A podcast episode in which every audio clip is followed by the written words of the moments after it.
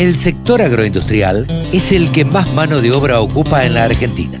Nos merecíamos una radio www.laradiodelcampo.com. Ahora estamos en comunicación con Alberto Morelli, un casi amigo de la casa, podríamos decir, y además presidente de Maizar, nada más ni nada menos. Maizar eh, que, bueno, nuclea toda la producción de maíz y que en esta semana, saben ustedes que estuvo al rojo vivo. Hola Alberto, ¿cómo te va? Gracias por atendernos. ¿Qué tal, Carlos? Un amigo de la casa, como un casi amigo. Un amigo Pero sí, un amigo de la casa que tiene la deferencia de atendernos siempre, cada vez que necesitamos charlar con, con él por alguna novedad o por alguna cosa referente al maíz. Alberto, arranquemos por lo caliente. Eh, después quiero preguntarte sobre el Consejo Agroindustrial, pero arranquemos por lo caliente, por lo que estuvo, por lo que estuvo y está todavía eh, eh, eh, en tema de discusión y demás, como son las exportaciones de maíz. ¿Qué, qué opinión te parece como eh, presidente, voz de la entidad que representa a todos los productores de maíz? Bueno, a ver, este, lo, que, lo que sí, bueno, a ver, lo que es de público conocimiento, que hay una modificación eh, en cuanto al otorgamiento de las declaraciones juradas, que normal normalmente son declaraciones juradas de venta al exterior de 360 días y ahora pasa a ser a 20 a las declaraciones juradas a 30 días con mercadería comprada y barco nominado, ¿no? Este, esto es, es totalmente novedoso para, para el sector, si bien es una resolución que estaba vigente, pero nunca se había utilizado en el mercado de maíz. Así que bueno, eh, lo que estamos en un compás de, de, ver a ver cómo esto va van sucediendo las operaciones, este, cómo el mercado se va comportando, eh, pero bueno, esto es todo muy fresco, recién está empezando a, funcionar. Eh, obviamente esto tiene que ver con una visión desde el Ministerio de Agricultura de, eh, del volumen total que tiene Argentina, ya habría ya hay anotadas eh, 38 millones y medio de toneladas de exportación, que indudablemente este era el número que había fijado ex ante el ministerio, la cuenta que hace entre lo que se cosechó más el stock inicial, menos consumo, menos exportaciones, estaría quedando un saldo de 6.600.000 toneladas este, a febrero del año que viene. Entonces las exportaciones, que es cuando finaliza la campaña 2021, ¿no? Este, que estas y estas nuevas anotaciones que se van a producir con esta modalidad de 30 días siguen descontando de ese stock. Lo que también, Carlos, creo que es importante remarcar, sobre todo para, para los productores, que lo que es la campaña 21-22, o sea, lo que estamos, se sembró ya y se va a seguir sembrando hacia adelante, no está afectado por esta medida. ¿Por qué? Porque la, la campaña, la comercialización de la campaña 21-22 se sigue realizando con la misma operatoria de siempre de declaraciones juradas de 365 días. De hecho, ya hay anotados más de 6 millones mil toneladas en el, bajo esta modalidad. Así que esto no compromete los precios de la campaña este, 21-22. Esto llega por la resolución hasta el último día de febrero del año 22, que es cuando finaliza la campaña 21-22. Okay. Que va de marzo a febrero. Claro. Alberto, ahora, eh, como todo, siempre hay dos posturas, la del vaso medio lleno y la del vaso medio, medio vacío. ¿Por qué hubo voces tan críticas a, a, esta, a la implementación de esta medida? Que pareciera, en última instancia, no ser tan grave como, como, como se la quiere pintar. Yo creo que tiene que ver, Carlos, por un tema de comunicación, digamos, cómo nos, cómo nos enteramos, desconocíamos cómo era la operatoria, este, y después, bueno, hay distintas miradas sobre la realidad. Yo lo, no, no quiero ser ni optimista ni pesimista. Quiero ver cómo funciona, ¿no? Claro, Porque claro. Eh, las taras que conocíamos, mercado, registro abierto, registro cerrado. Claro. No, y, y, y, abierto con 360, esa sería mercado abierto con 365 días y, o registro cerrado. Ahora tenemos registro abierto con 30 días. Con 30, claro.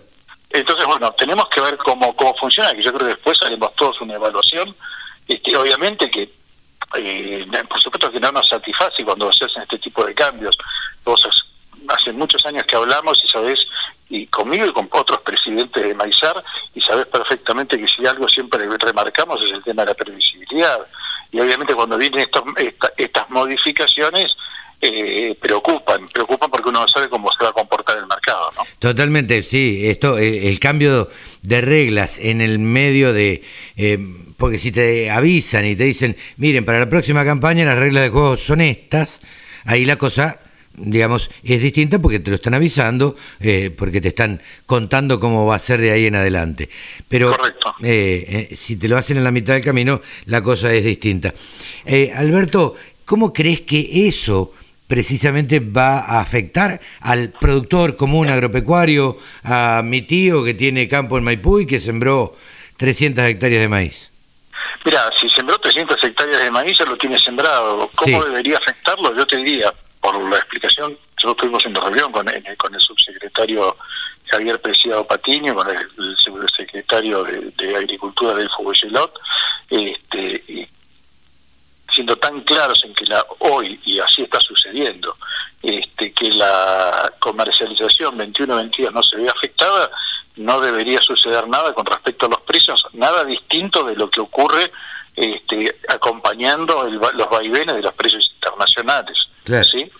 Este, no debería pasar absolutamente nada. Este, no, digamos, no, no hay motivo. No habría Excepto que se modifique algo, pero hoy con lo que tenemos ahora, hasta ahora que estamos charlando, no, no, no, no hay ningún ningún inconveniente, digamos, con la campaña siguiente. Bien. Eh, Alberto, participaste también esta semana, eh, Maizar integra, vamos a poner en contexto, Maizar integra el Consejo Agroindustrial Argentino. Eh, esta entidad que se creó eh, en medio de la pandemia. Yo, esto corre por cuenta mía, digo siempre como alternativa viable y, para ser recibidos por el gobierno y para presentar proyectos y planes que, sumen y que hagan la vida de, de la producción agropecuaria un poco más más fácil. Y tuviste la oportunidad de tener una reunión de eh, este consejo eh, en esta semana. Contanos un poquito cómo fue eso. Mira, el, bien dijiste vos, el Consejo Agroindustrial eh, es un consejo que se generó hace un año y medio aproximadamente, de que participamos hoy 64 entidades este, absolutamente federales de todo de todo el arco agroindustrial este, de todas las transformaciones de todos los productos que hay, inclusive fabricantes de maquinaria agrícola, bueno, todo todo lo que tiene que ver con con, la, este, con el quehacer agroindustrial argentino. Y la idea fue justamente tratar de trabajar sobre el marco de, una ley este, que pudiera, eh, una ley que se termina llamando tipo ley de fomento porque da algún tipo de incentivos, distintos tipos de incentivos para poder este, aumentar la, la, producción. Eso llevó un largo, una larga discusión con el gobierno, este, desde el punto de vista fiscal, sobre todo por los efectos fiscales de un país que, está en las condiciones que todos sabemos que está. Pero bueno, en definitiva el gobierno se comprometió, la semana pasada hubo una, una reunión este, en el Museo de la, Casa Rosada, donde el presidente eh, se comprometió en enviar este, el proyecto, este anteproyecto de ley este, a diputados para que sea tratado, este, que bueno, eh, la pregunta es, este, este es, ¿esto es lo, es lo máximo que se puede conseguir o es, no hay otras cosas? Sí, por supuesto que hay muchas más, eh, tenemos un debate todavía importante con el tema de retenciones, que, no se toca en este proyecto y creemos que tenemos que tocarlo y, es una pelea central que tiene el sector este, con, con sobre todo con, todos los gobiernos que han tenido retenciones, ¿no?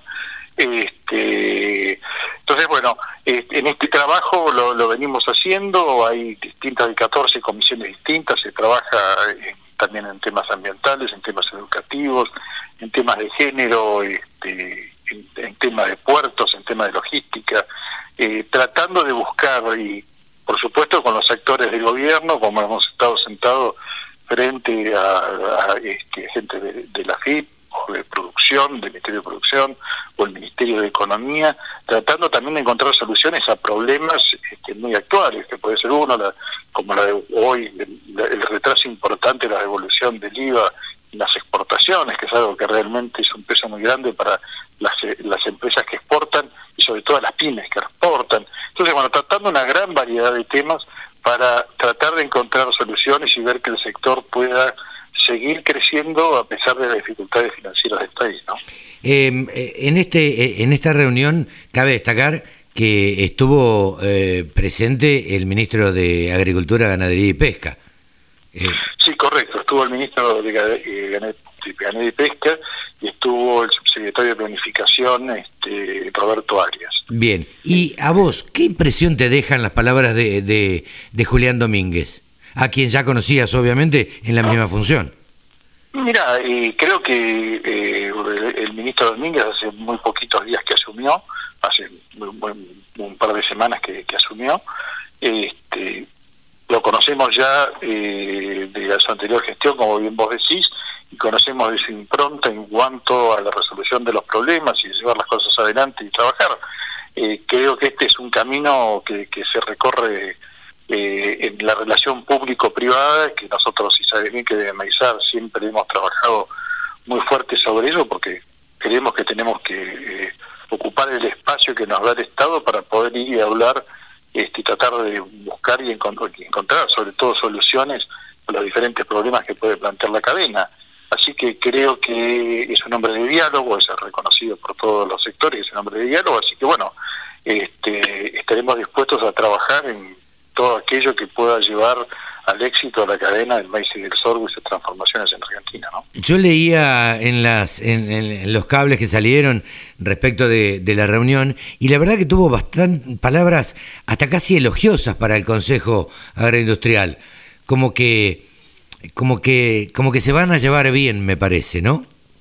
Bueno, a ver, es, eh, eh, Carlos, es vos hace muchos años que estás en el sector, eh, es más que novedoso que 64 instituciones puedan trabajar en forma coordinada. Sí, total. el, sector, el sector agropecuario nunca tuvo esto. Entonces es razonable y para un para cualquier ministro es mucho más sencillo pararse este, frente a una institución con ese grado de representatividad que estar atendiendo de a uno. Sí, y que, que pueda tener, que seguro que atender de a uno. Y que no es gremial también, Alberto. Y que no es gremial. Correcto, eh, si bien están hoy las entidades en la mesa de enlace, claramente y por definición del Consejo Agroindustrial, y así lo dice siempre y lo explica con suma José paciencia José Martins, este, el presidente de la Bolsa, la parte gremial queda para las instituciones gremiales. Claro. Claramente los roles son, son diferentes y en eso así tenemos que trabajar. Totalmente, totalmente. Yo creo que ahí, ahí se abre un canal de diálogo que va a ser muy importante para para el futuro de la agricultura y la ganadería eh, en, la Argentina. Eh, Alberto, gracias por esta charla con la Radio del Campo y bueno, la seguiremos en cualquier momento. Bueno, Carlos, cuando gustes, es un realmente para mí un placer tener siempre estas charlas contigo. un gran abrazo. Un abrazo grande. Alberto Morelli ha pasado aquí en los micrófonos de la Radio del Campo, el presidente de Maizar. El campo es el motor del país. Prende ese motor. Prendete a la radio del campo.